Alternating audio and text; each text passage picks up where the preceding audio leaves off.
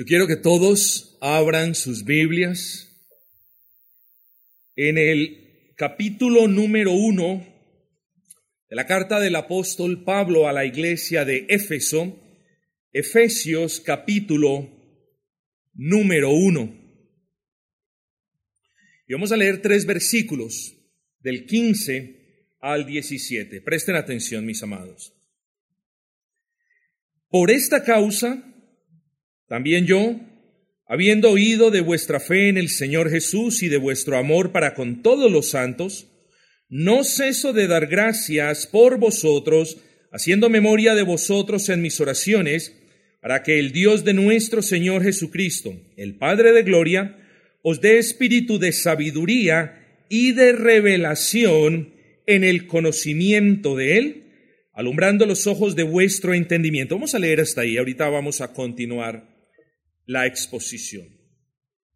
Versículo 17.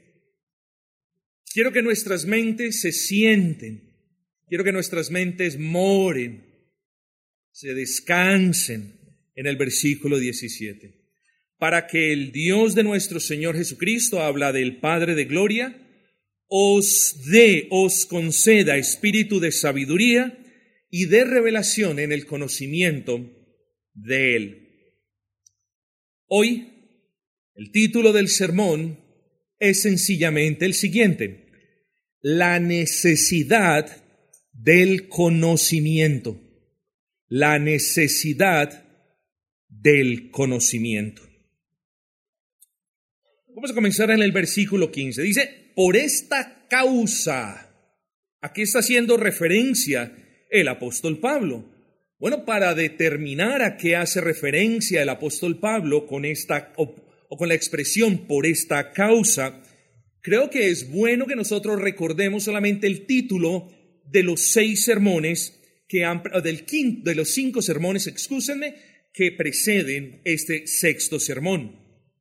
Es como si Pablo dijese, aquí en el comienzo del versículo 15, dice, en virtud de quiénes son ustedes en Cristo, en virtud de las riquezas que tienen ustedes en Cristo, en virtud de su salvación en Cristo, en virtud de ese futuro glorioso que ustedes tienen asegurados en Cristo, y en virtud de esa unión a Cristo implica un sellamiento con el Espíritu, entonces, continúa el apóstol Pablo, entonces, viendo todo eso, dice, habiendo oído de vuestra fe en el Señor y de vuestro amor para con todos los santos, no ceso de dar gracias por vosotros. Hermanos, el Espíritu Santo en este texto de alguna manera nos está hablando acerca del testimonio de la iglesia. Cuando usted escucha la expresión testimonio de la iglesia, inmediatamente traiga a su mente la manifestación externa de la gracia que Dios le ha dado a esa iglesia. El testimonio de, de una iglesia cristiana no se mide en términos de lo que el pastor diga de esa iglesia cristiana. El testimonio de una iglesia cristiana no se mide en términos de lo que la membresía piense de sí misma. El testimonio de una iglesia cristiana, si es que vamos a medirlo, se podría medir en términos de varios aspectos. Primero, cuando hablamos de una iglesia de testimonio, hablamos de una iglesia que obedece la palabra de su Dios. Segundo, hablamos de una adherencia a la fe revelada. El testimonio de una iglesia se mide en términos de su servicio al avance del reino. Y también, de la misma manera como no podemos hablar de una iglesia de buen testimonio sin que exista una adherencia a lo revelado por Dios en su palabra, tampoco podemos hablar de una iglesia de buen testimonio sin que exista amor, verdadero amor, un amor cristiano, los unos para con los otros. Y a Pablo le contaron precisamente eso.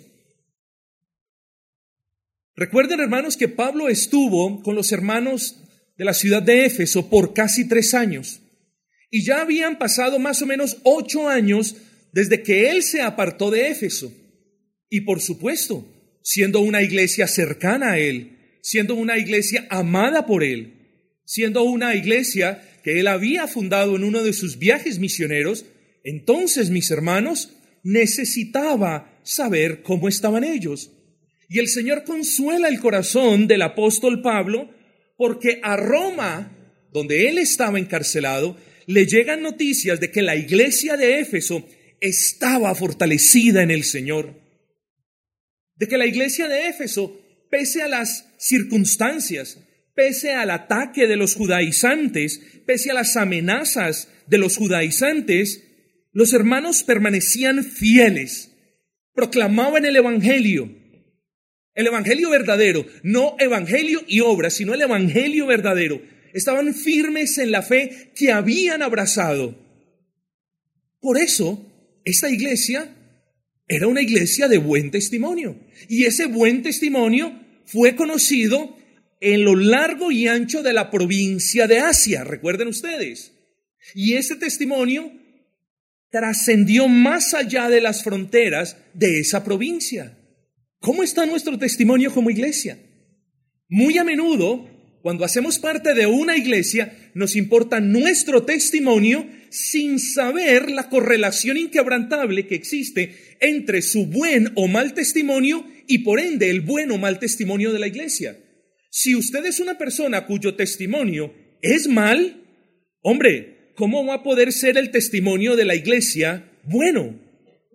Si los hermanos están siendo personas de malos testimonios en sus casas, en sus hogares, en sus trabajos, ¿eh? ¿cómo vamos a ser una iglesia de buen testimonio?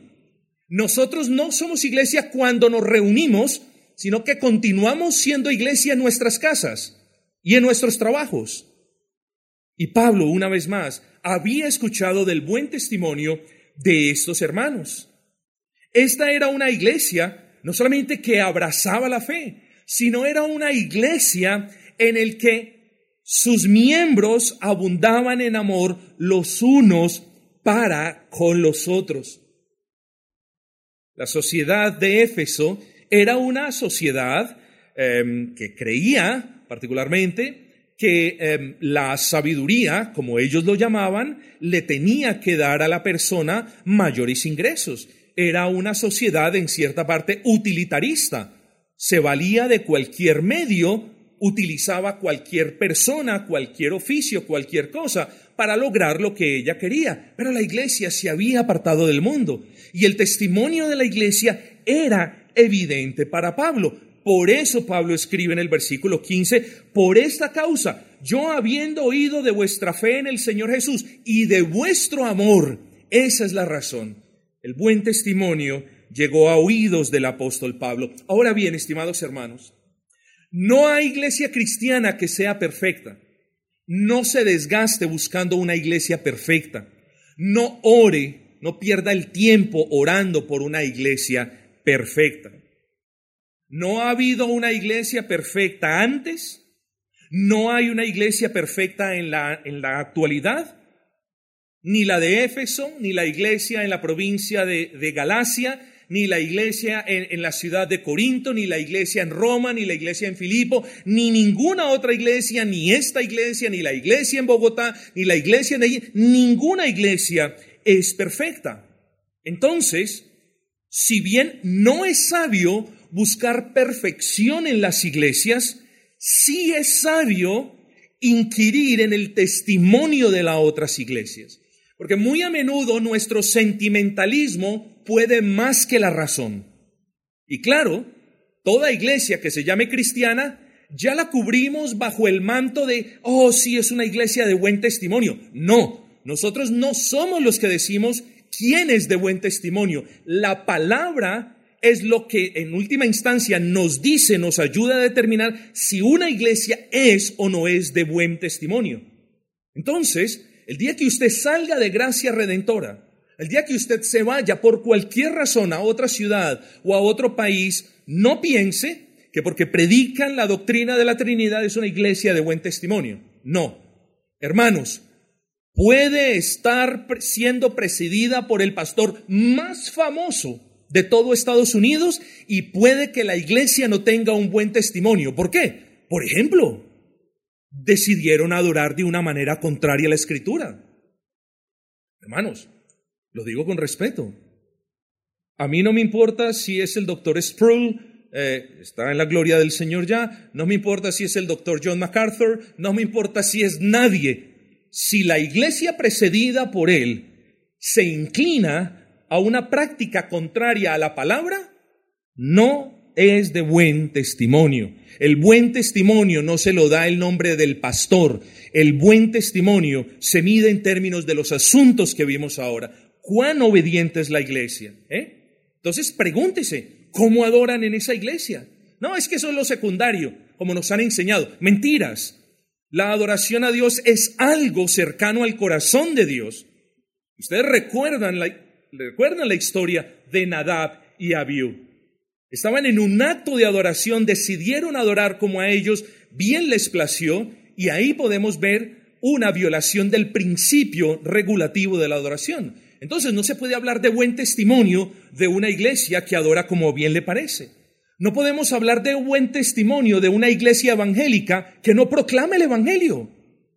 Tengamos cuidado con eso, mis amados hermanos. No permitamos que la carne, esos sentimientos que muchas veces son carnales, más que espirituales, más que objetivos, pierdan o nos, o nos embolaten siendo objetivos, valga la redundancia. ¿Cómo predican el Evangelio? Ah, no, no, sí lo predican, pastor. Hermano, ¿y cómo predican el Evangelio? No, eh, en medio de los cultos hacen la obra de teatro. Pero ¿cómo es eso?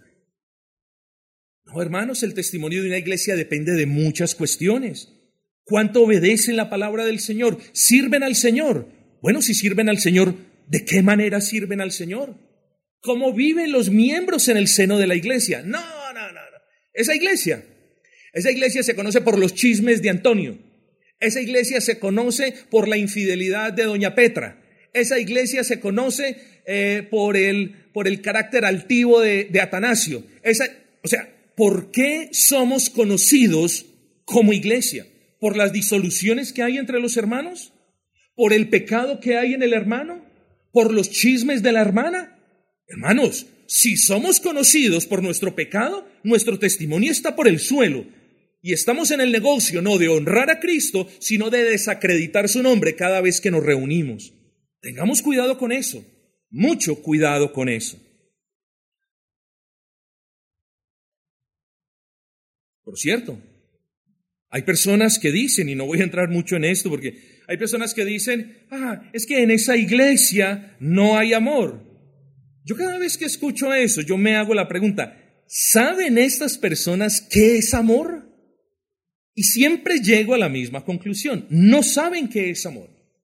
Porque si amor es aceptar el pecado, no decir nada al respecto del pecado, aprender a convivir con el pecado de la hermana, ver al hermano andando mal en el Señor y simplemente no meterse con el hermano o la hermana, entonces, si eso es amor, entonces nosotros no amamos a nadie. Es más, ninguna iglesia cristiana debería amar a nadie si eso es amor. ¿No es amor, por el contrario, acercarnos al hermano, redarguir al hermano, corregir al hermano? Sí, con entereza, con educación. ¿eh? No es amor decirle al hermano, te vas a caer. No es amor orar por el hermano que está mal. No es amor prevenir al hermano de que continúe por ese camino. No es amor la disciplina. No dice la palabra que Dios a sus hijos los disciplina. Por tanto, hermanos, la expresión es que en esa iglesia no tienen amor, simplemente viene de personas que quieren persistir o continuar en el pecado y simplemente eso no se les permite. Ahora bien, el apóstol Pablo dice por esas cosas, es decir, por ese testimonio de ustedes, amados hermanos en Éfeso, que brilla para la gloria de Dios. Oh hermanos, no ceso por eso, por lo que he escuchado, por quiénes son ustedes, por todo lo que tienen y por su buen testimonio. Oh hermanos, no ceso de dar gracias por vosotros, haciendo memoria de vosotros en mis oraciones. Aquí vemos a Pablo orando, orando con acción de gracias, orando con acción de gracias por la obra de Dios en los hermanos en la iglesia. Y quiero en realidad, cada uno de ustedes, présteme atención, quiero en realidad que cada uno de ustedes se responda esta pregunta. ¿Cree usted en toda limpia conciencia que Dios está obrando en ustedes? Yo como pastor puedo tener una idea de cada uno de ustedes de cómo está obrando el Señor o de cómo no está probablemente obrando el Señor. Pero quiero que ustedes se hagan esa pregunta. ¿Están venciendo más el pecado? ¿Se están fortaleciendo más en la palabra? ¿Pueden vencer de una manera más certera la tentación? ¿Sienten deseos de leer la palabra? ¿Sienten inclinación por congregarse? ¿Tienen deseos de ver a los hermanos? Hombre, hermanos, ahí se ve la obra de Dios. Siempre pensamos que la obra de Dios es en el pan que tenemos en la mesa. Y bueno, es un favor que Dios nos hace. Pero no mire el pan, no mire hacia afuera, mire hacia adentro y cuestiónese si Dios está obrando en usted. Porque si Dios está obrando en usted como individuo, entonces está obrando en la iglesia como conjunto, como congregación. Muchas iglesias sufren porque el cristiano descuida su caminar en Cristo y dice, pues bueno, yo estoy mal, sigo mal, me quedo mal y no pasa nada, es mi vida, es mi problema. No, no es su problema. No, cuando usted escoge estar mal y cuando usted se revela en contra de Dios y cuando usted está andando evidentemente mal en Cristo, no solamente usted es el perjudicado, su familia es la perjudicada, sino que la iglesia es la perjudicada. Hermanos, amamos la iglesia, sí, pero amamos más al Dios de la iglesia. Vengamos delante de Dios y pongámonos a cuentas con el Señor y pidámosle al Señor que obre nuestros corazones y entonces por efecto necesario, la iglesia se va a ver bendecida, la familia se va a ver bendecida. Pablo ora con acción de gracias y le da gracias a Dios por la obra de Dios en los hermanos de la iglesia, pero ora también con súplicas. Y a continuación, hermanos, vemos algo muy importante, muy, muy importante. Ya se los digo, los dejo ahí con un poco de inquietud. Esta es la oración de Pablo. Oro, versículo 17, es como oro, versículo 17, para que el Dios de nuestro Señor Jesucristo, el Padre de Gloria, os dé espíritu de sabiduría y de revelación en el conocimiento de Él. Para que os dé, no es así, así dice la palabra, para que os dé. Esto podríamos hablar mucho, para que os dé. O es el Padre el que le da a la iglesia lo que necesita la iglesia. Para que os dé. O esto, lo que va a decir el apóstol Pablo a continuación, esto es una gracia. Es decir, proviene del Padre, no la podemos tener nosotros.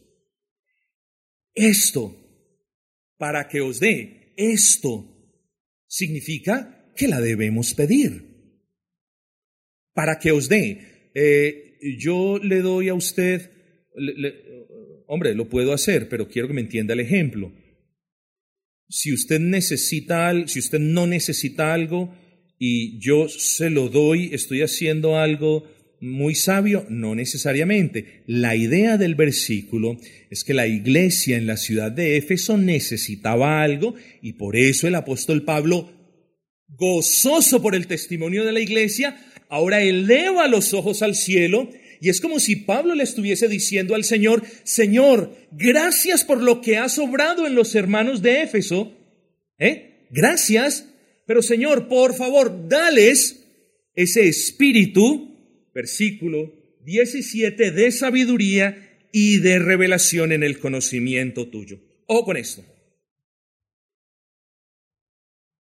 ¿Era necesario la oración de Pablo por un local más grande? No. ¿Era necesaria la oración de Pablo para que hubiesen más personas en ese local? No.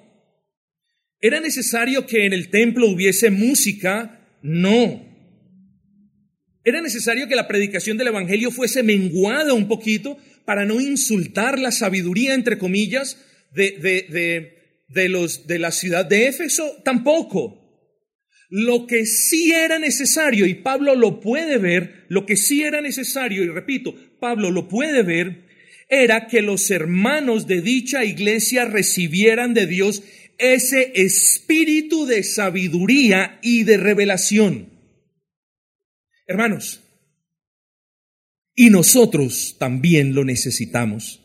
Y usted como creyente también necesita que Dios lo bendiga con ese espíritu de sabiduría y de revelación. Ahora bien, el meollo radica entonces en determinar qué es ese espíritu de sabiduría y de revelación. Y como tengo costumbre, voy a decirles qué no es, a qué no hace referencia el apóstol Pablo con la expresión y que Dios os conceda espíritu de sabiduría y de revelación. Ese espíritu de sabiduría y de revelación no es un espíritu raro como otro espíritu que Dios le da al creyente para que cohabite o coexista en nosotros o con nuestro espíritu. No hace referencia a eso. Las personas en el mundo carismático están buscando espíritu de revelación, espíritu de poder, espíritu de una cosa, espíritu de la otra y de esto y de aquello otro, como si esas, como si esos espíritus fueran entes que convivieran en nuestro corazón. No, no. En el corazón del no regenerado están las puertas abiertas y los espíritus malignos entran y salen como a ellos bien les plazca. En el corazón del creyente solo habita el Espíritu Santo de Dios con nuestro espíritu y no puede entrar ningún espíritu maligno porque hemos sido sellados con el Espíritu Santo. Entonces no hace referencia a otro espíritu especial que, que entre a cohabitar con nosotros. Ese espíritu de conocimiento y de revelación no es un poder especial que, que, Dios da que les permite a las personas tener experiencias extrasensoriales, místicas y elevadas. No lo es. No correlacione las palabras de Pablo en Efesios con, con sensaciones místicas extrañas. ¿Y usted por qué se siente así? No, porque es que tengo el espíritu de sabiduría y de revelación. ¿De qué? Eh, no lo puedo explicar, pero yo sé que lo tengo. No, eso no es. No puede ser así. Dios nos sella, Dios nos sella. ¿En qué consiste el sellamiento? Sermón número 5. En la dación del Espíritu y en el sellamiento con el Espíritu. Entonces no está hablando de un poder especial y extraño que nos lleva a tener experiencias místicas. Este espíritu de revelación tampoco significa una capacidad especial de parte del creyente que ahora le permitía descubrir e interpretar cosas de manera oculta y misteriosa que ninguna otra iglesia lo podía hacer. Es decir, no podemos hacer referencia a esta expresión como un poder, como una capacidad adicional que les permitía conocer aquellas cosas que para otras iglesias eran, eran, no, no, sabían a la luz. Y por eso nosotros venimos de ese trasfondo donde dice, es que esta iglesia no tiene el espíritu de sabiduría y de revelación porque Dios no se los ha mostrado a ellos. Pero ¿cómo así? Dios le muestra todo a todos por medio de su palabra. No hay otra fuente de revelación autorizada por su palabra. Y aquí citamos al gran John Owen, quien en alguna ocasión dijo, si la profecía es conforme a la palabra, sobra, deséchenla. Si la profecía es en contra de la palabra, deséchenla también. No es necesaria. Tenemos a Cristo que es la consumación de las profecías, y tenemos la palabra del Señor, que es la voluntad revelada. La pregunta es, pero bueno, ya sabemos que no son esas cosas. ¿Qué significa entonces la expresión? Bueno, lo que ora Pablo a Dios al pedir para ellos espíritu de, sabiduría y de revelación es esto. Usted debe comprender que la palabra espíritu en el original griego es puede, puede ser ánima, neustos, ah, tiene varias connotaciones. Pero hermanos, aquí el apóstol Pablo está haciendo referencia a ánimo, a aliento.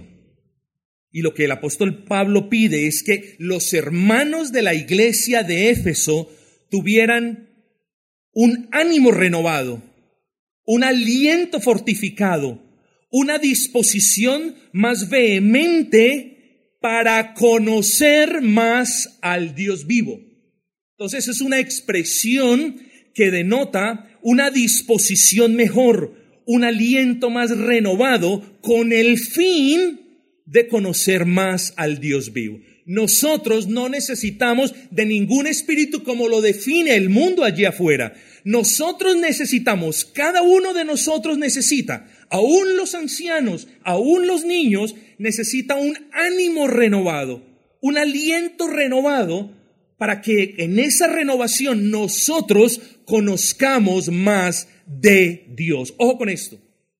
En la salvación, ¿eh? en la salvación, nosotros por la gracia del Señor conocemos personal y salvíficamente a Dios. ¿No es así? Es así. ¿Eh? Y luego de la salvación, el problema es que algunos hermanos ya dejan, o sea, siguen conociendo de manera personal a Dios, pero el conocimiento de Dios, de lo que ha revelado Dios, lo dejan de lado. Y es una grave equivocación que cometen muchos verdaderos creyentes. No es que yo ya soy salvo. Bueno, sí, usted es salvo, pero usted tiene un llamado a conocer más de Dios de su palabra, de su doctrina, de sus promesas, de sus amenazas, de todo lo que Él ha revelado. Y es en ese orden de ideas que Pablo, la oración de Pablo es, Señor, concédele a los hermanos de la iglesia de Éfeso un espíritu renovado, una disposición más ferviente para que te conozcan. Ese es el punto. Eso significa la expresión que Dios os dé un espíritu de sabiduría y de revelación. Pablo ya les había recordado quiénes eran ellos en Cristo, cuáles eran sus riquezas en Cristo, cuán grande era su salvación en Cristo, cuán hermoso era su futuro en Cristo y cuán inquebrantable era su sello con el Espíritu. Ahora lo vemos orando delante de Dios para que ellos no se conformaran simplemente con ser salvos, sino para que Dios les concediera una mayor disposición espiritual para conocer más de Cristo. Ya conocían a Dios personalmente, pero les hacía falta conocer más de su grandeza, más de su voluntad, más de sus doctrinas, más de su ley y más del Cristo que los había salvado. Hermanos, si yo apelo a ustedes en esta mañana, la inmensa mayoría de las personas que puedo ver, así como pasando a la carrera, son personas que han sido salvas por la gracia de Dios. Tienen sus testimonios intachables hasta el día de hoy, de nuevo por la gracia de Dios. Pero también veo algunos hermanos que no tienen una mayor disposición espiritual para conocer más. Es como si la salvación les hubiese dado el permiso para no escudriñar más la palabra y para no inquirir más en la escritura y para no estudiar más las doctrinas hermosas que de ella manan. No. Tenemos un llamado. Por la gracia del Señor hemos respondido al llamado de venir a Cristo, pero tenemos un segundo llamado y es el conocer más a Cristo. Esa es la oración del apóstol Pablo que nosotros conozcamos más a Cristo. Ah, bueno, pastor, pero yo puedo conocer más a Cristo así como meditando. No, mis amados hermanos. Nosotros conocemos más a Cristo leyendo más a Cristo. Porque el conocimiento no viene, como lo hemos dicho muchas veces, leyendo revistas de Memín, de Condorito, de Calimán, leyendo libritos, fábulas o cuentos. El conocimiento es un don de Dios que viene por un medio, la palabra de Dios. Así que si no hay lectura de la palabra, si no hay escudriñamiento de la palabra, si no hay deseo de ser instruidos, no vamos a conocer más a Dios. Pero de esto hablaremos en un momento.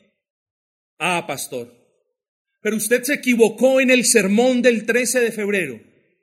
Cuéntame, hermano querido, ¿por qué me he equivocado?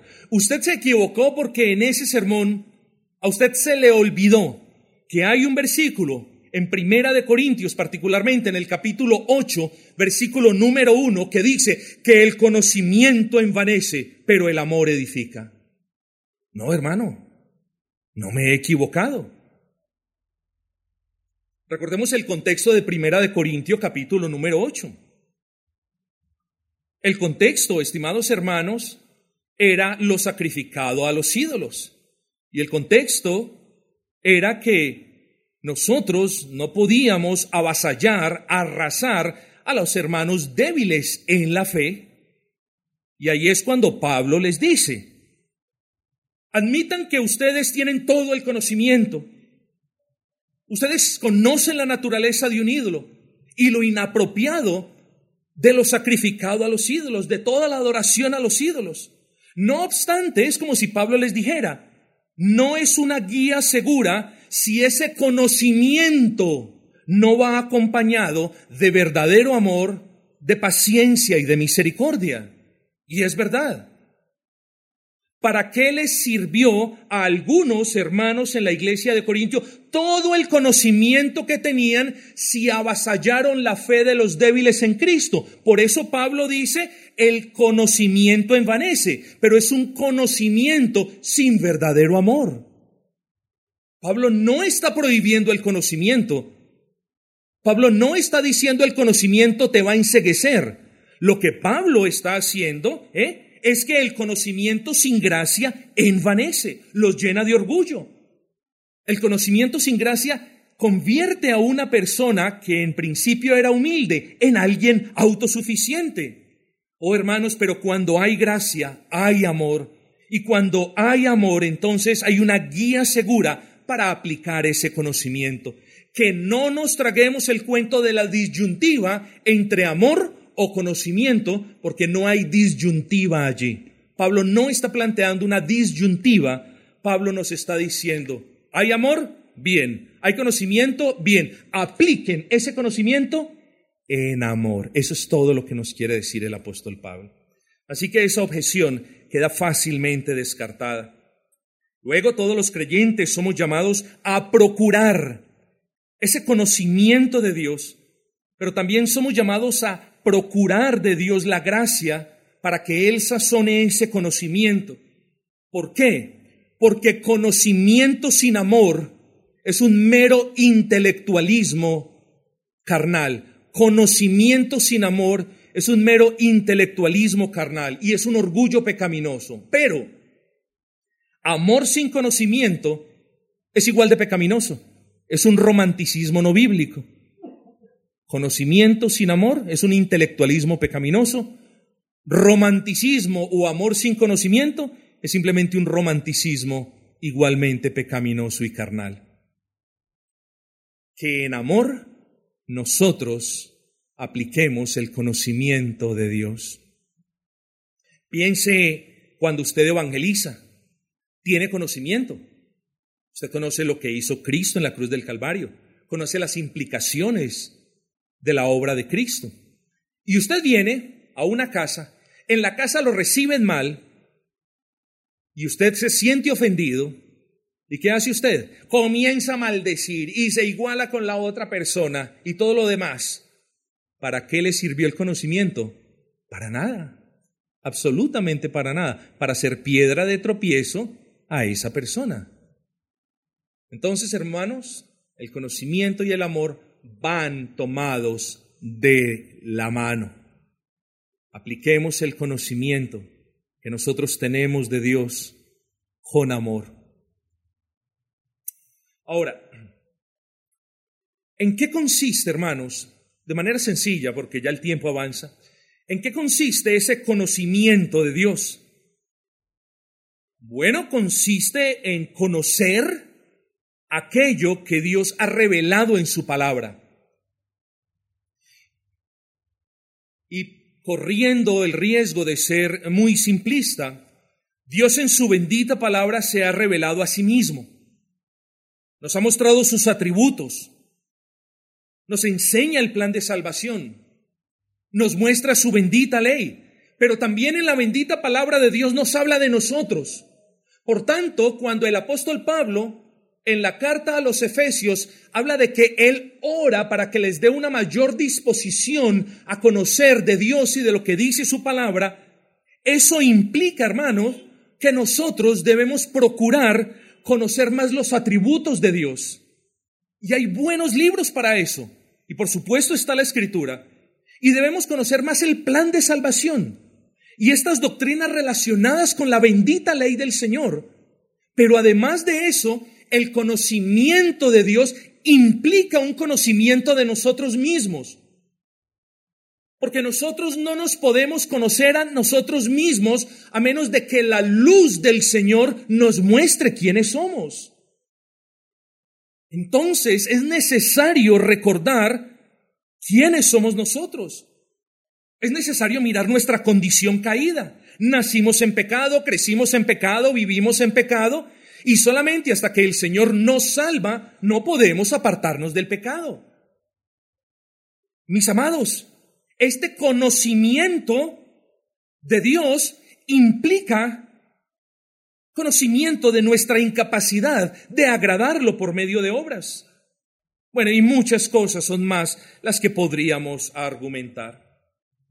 Hermanos, pero ese conocimiento del que habla Pablo particularmente consiste en conocer más la persona de Cristo, la obra de Cristo, la iglesia de Cristo, la ley de Cristo. Entonces, yo le hago la pregunta, ¿cuánto usted conoce de estas cosas? ¿Cuánto tiempo pasa usted escudriñando la palabra o solamente lee el capítulo del día y no más? Yo no tengo nada en contra de eso, pero lea bien, mi amado hermano lea queriendo extraer de esta buena tierra las perlas valiosas para su alma.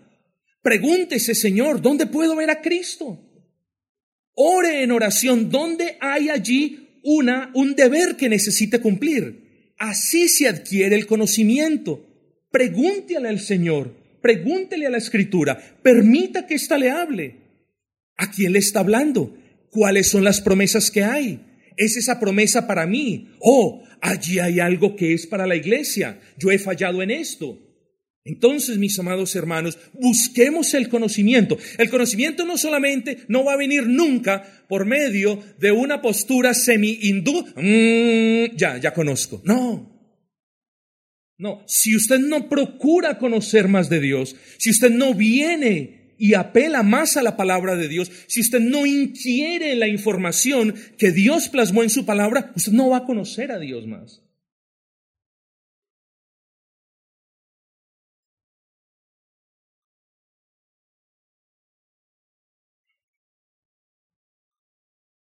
Hermanos, cuando en verdad un cristiano conoce más la persona de Cristo, conoce más la obra de Cristo, conoce más la ley de Cristo. Cuando de verdad hay un conocimiento verdadero de ese Cristo, ese conocimiento, en vez de inflarlo, lo llena de humildad. Y en vez de enorgullecerlo frente a los hermanos de la iglesia, lo lleva siempre a ponerse a su servicio. Hay conocimiento que adquieren personas que no es sazonada con la gracia del Señor procuremos conocer más de la palabra del Señor y procuremos también pedirle al Señor que sazone ese conocimiento con amor y con gracia para que nosotros lo honremos a Él. Pero continuemos, mis amados.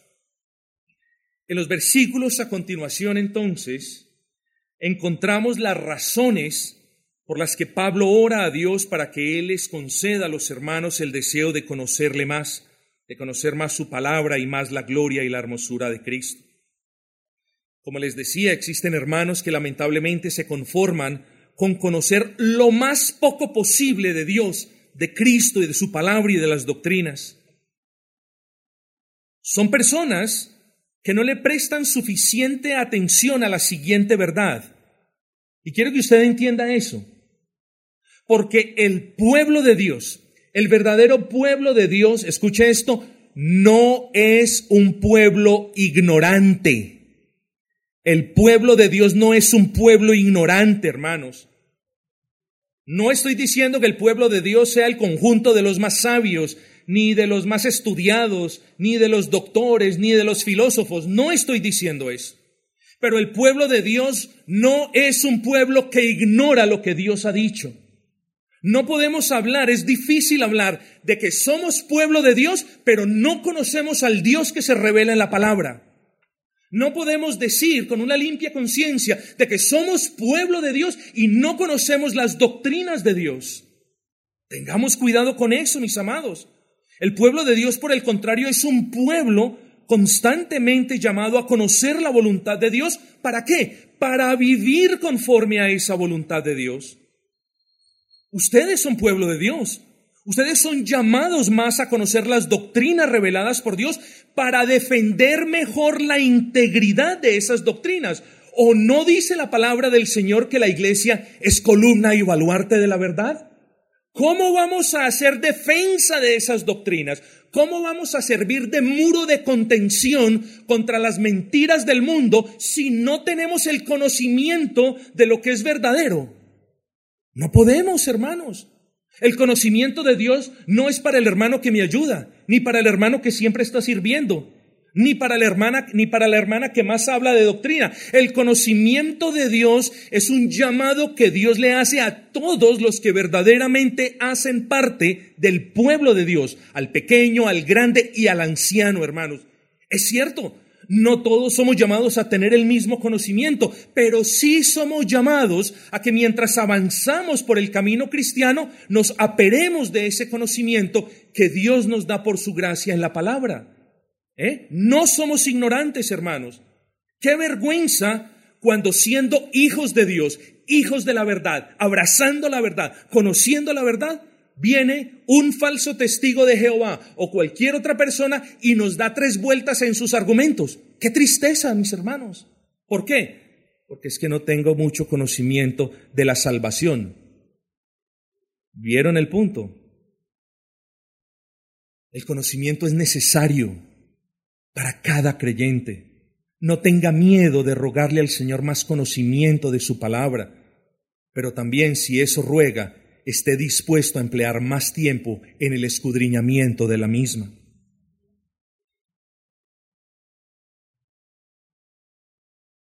Si los hermanos que no se ocupan en adquirir un mayor conocimiento piadoso de Dios van a dejar de ser hermanos, no, siguen siendo hermanos, siguen siendo queridos hermanos, eh, aun si no conocen mucho, pero eso los deja siendo hermanos muy básicos. Y ser hermano básico no es un pecado. Pero si es pecado resignarnos a ser básicos por pereza de escudriñar la palabra. Eso sí es pecado. ¿Qué es un hermano básico? Bueno, es un hermano que no está muy firme en la fe. Los hermanos básicos, como no conocen de lo que Dios ha revelado, como conocen a Cristo personalmente, pero no conocen mucho de Cristo, de lo que Él hizo, de la ley de Cristo, del ejemplo que nos dio, de la obra de Cristo, de las implicaciones de la obra, etc. Como no conocen mucho de eso, porque se quedaron en la leche para los niños, estos hermanos básicos son propensos a ser perturbados por cualquier viento de doctrina. No es lo mismo que un viento de doctrina venga, venga y le pegue a un hermano que tiene conocimiento que a una hermana que tiene poco conocimiento. No es lo mismo. Es como si dijésemos que es lo mismo que una ráfaga de viento ¿eh? le pegase al edificio de la 23 con octava, por, por decir algo, que si le pegase a una casa de cartón. Lo uno alberga, lo otro también. El viento no le hace nada al edificio, pero mueve la posición de la caja. Es un ejemplo básico, pero espero que les ilustre el punto. No seamos personas básicas, hermanos.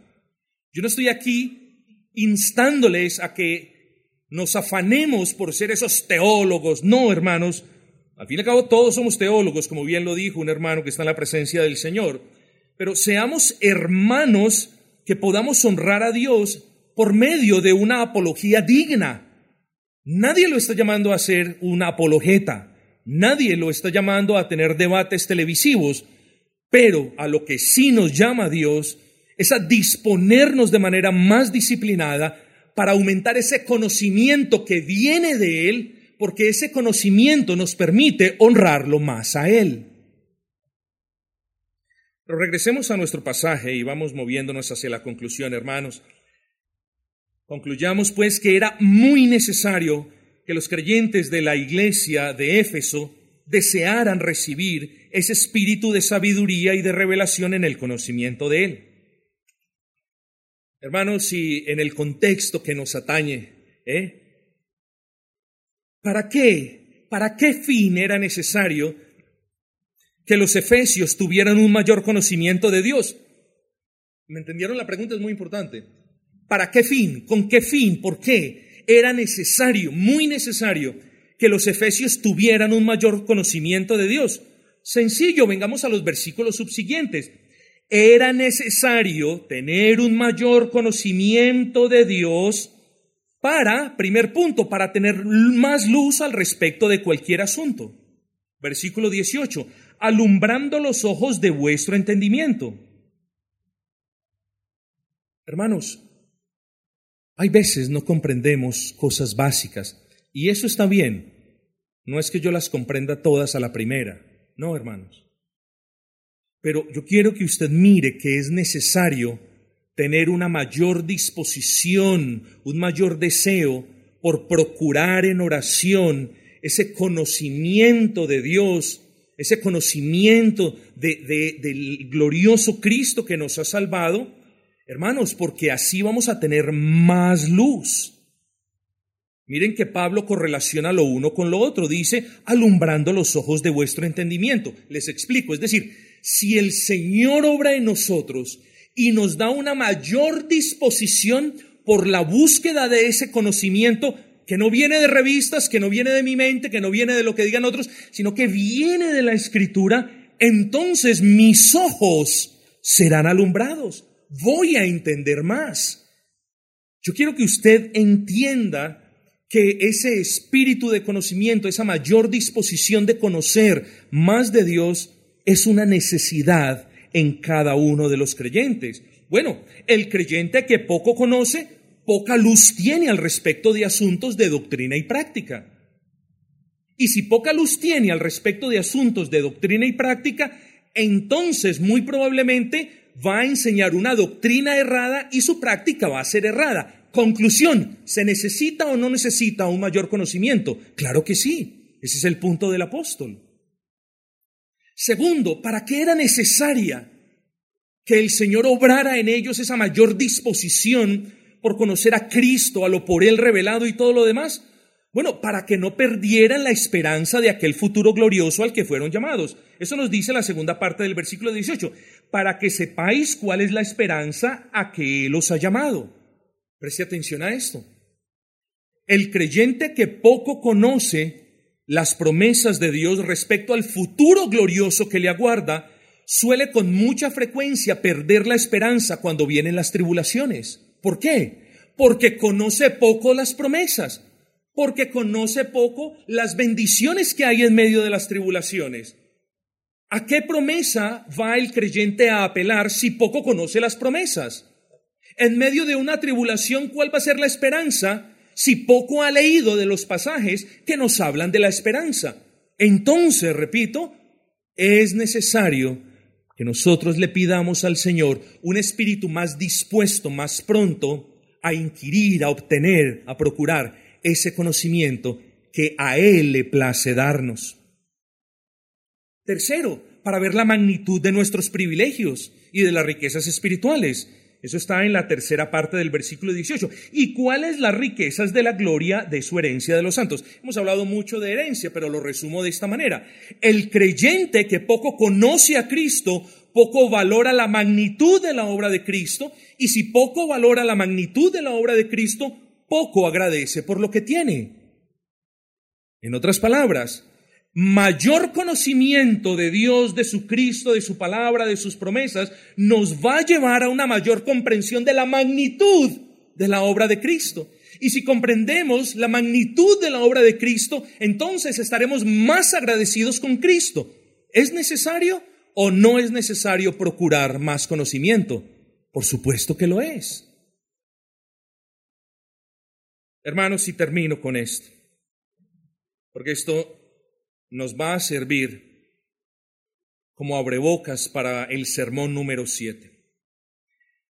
Era necesario, es necesario y continuará siendo necesario que los verdaderos creyentes conozcan más al Señor, porque lamentablemente hay iglesias llenas de creyentes que no están firmes en Cristo.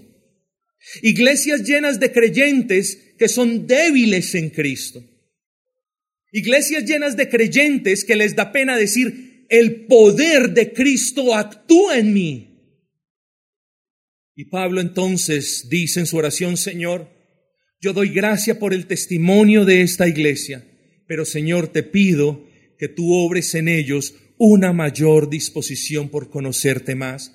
Oh Señor, para que ellos puedan tener más luz en otros asuntos, para que ellos puedan valorar más todas tus maravillas, para que ellos puedan apersonarse más de sus responsabilidades, pero sobre todo para recordarles que en ellos obra tu poder.